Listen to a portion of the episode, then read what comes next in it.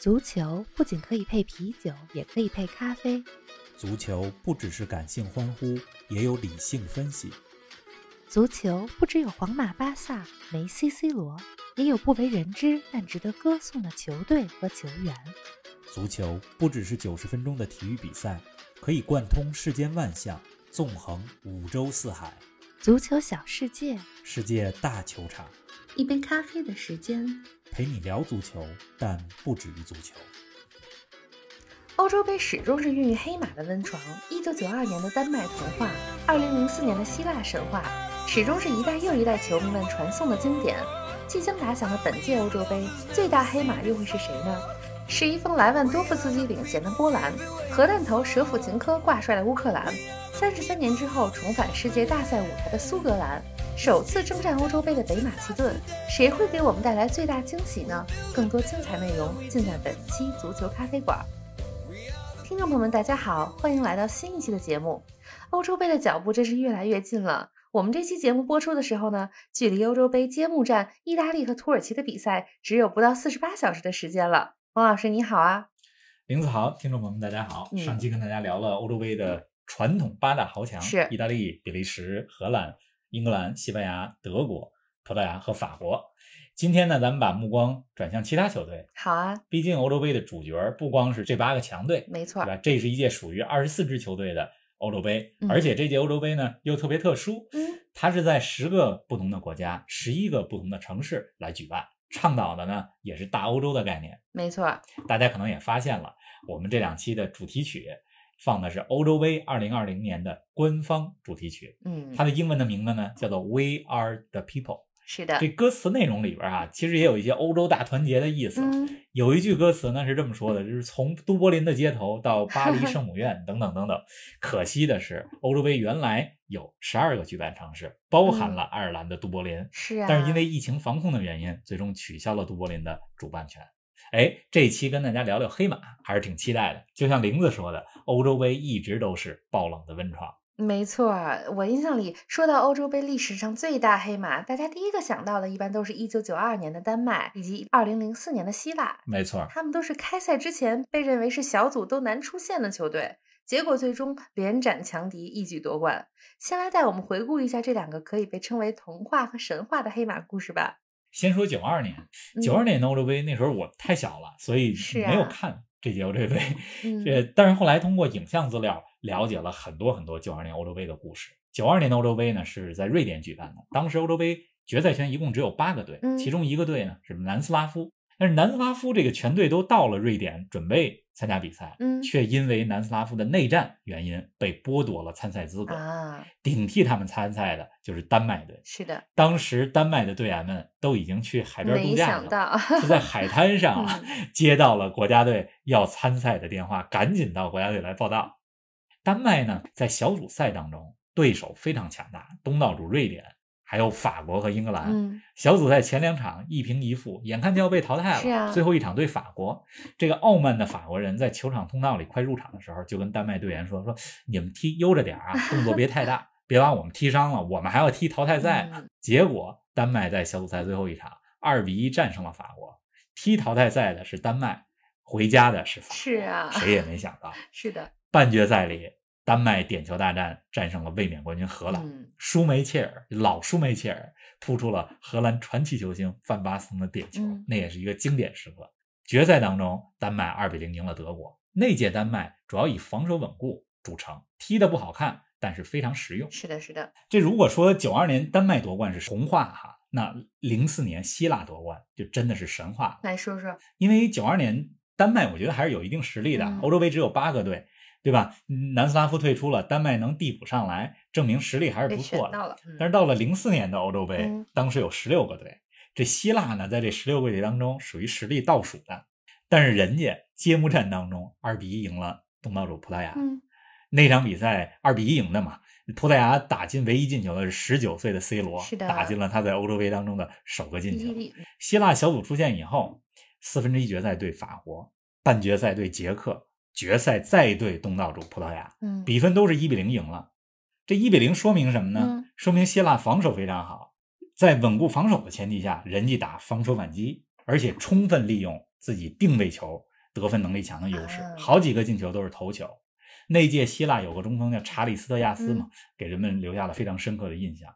啊、我觉得希腊夺冠的神奇指数要比一九九二年丹麦夺冠的神奇指数还要高。害一些。嗯，对，哎，丹麦和希腊这都属于最终夺了冠军的超级大黑马。还有一些球队呢，比如二零一六年进入八强的冰岛，也属于绝对的黑马了吧？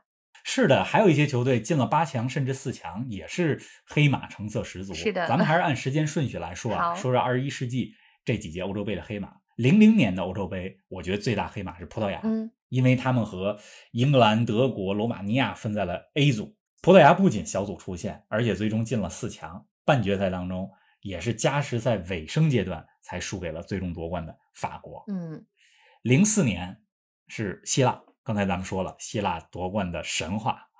零八年和一二年的欧洲杯都没有什么特别惊艳的黑马。啊，嗯，当然了，零八年的土耳其和俄罗斯进了半决赛，进了四强，可以算是小黑马。小黑马，嗯，一六年，也就是上届欧洲杯，冰岛，咱们说了算是最大的黑马。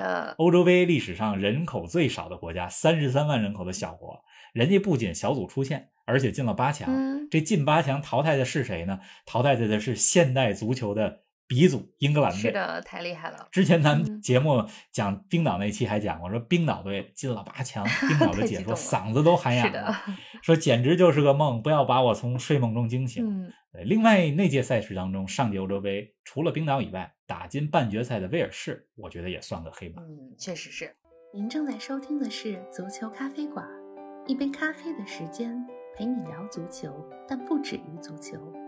欢迎您在各大音频平台关注我们的节目，同时欢迎关注冯老师的足球评论公众号“逢球必侃”，让我们一起聊球、砍球、追球。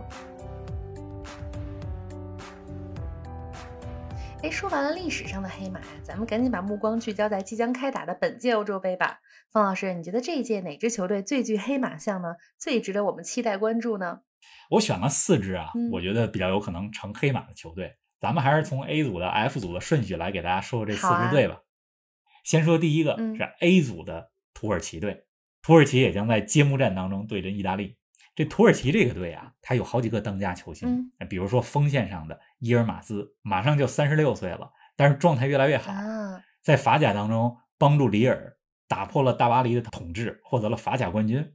而且今年三月，咱们说荷兰那期节目的时候，说到了荷兰二比四输给土耳其，土耳其四个球里边有三个就是这伊尔马兹进的。啊，伊尔马兹在俱乐部的队友，就是在里尔的队友亚兹奇也是土耳其国家，也入选了这次的、嗯呃土耳其的阵容。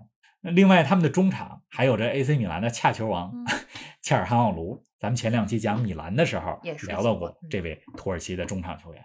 后防线上，莱瑟城的瑟云巨、利物浦的卡巴克、尤文的德米拉尔，这都是顶级俱乐部的中卫。嗯所以从阵容上来讲，土耳其是非常强的，而且他们的主教练居内什是带领土耳其2002年获得世界杯季军的主教练。啊，这说到土耳其，中国球迷不陌生，对吧？零二年世界杯和中国一个组，中国咱们还觉得说，哎，抽到了一个还不错的签儿，结果人家土耳其拿了季军。土耳其这支队挺神奇的，过去二十年里只进过三次世界大赛嗯决赛圈，但是两回都进到了四强。都一回是二零零二年世界杯，嗯一回是二零零八年的欧洲杯。而且啊，土耳其还是这一届欧洲杯二十四个球队里平均年龄最小的。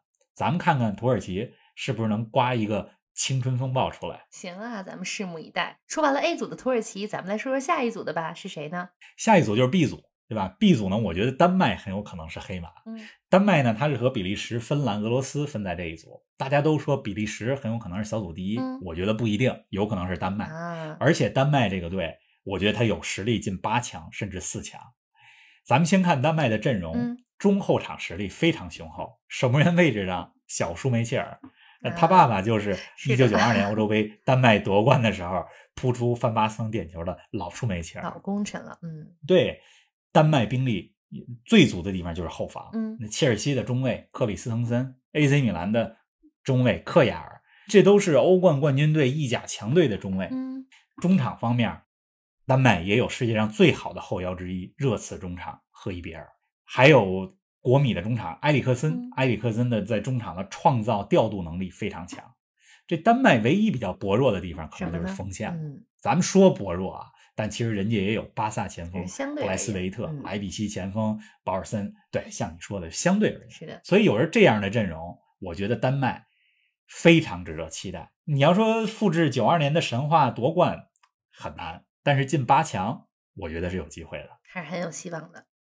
嗯，对，哎，咱们再来看 C 组吧，也就是荷兰、北马其顿、乌克兰、奥地利所在的这组。方老师，上期节目你说过，这一组是整体实力其实比较弱的一组。没错。那你最看好这里面谁能是黑马呢？C 组我其实挺看好乌克兰的，嗯，主要有这么几个原因。为什么呢？这乌克兰的中场还挺强大的，嗯曼城的边后卫金琴科在乌克兰国家队经常打中场，而且上赛季就是意甲收官阶段表现最好的中场球员，就是亚特兰大的马林诺夫斯基，他也是乌克兰人。所以这乌克兰中场有金琴科，有马林诺夫斯基。嗯另外啊，乌克兰有一个特别有意思的现象，嗯他这二十六个人的大名单里有十个人都来自于同一支球队，啊，乌克兰国内的豪门基辅迪纳摩。哦，这些球员呢，在俱乐部的时候就一块儿踢球，到了国家队以后，默契程度自然不错，确实是这会是他们的一个优势。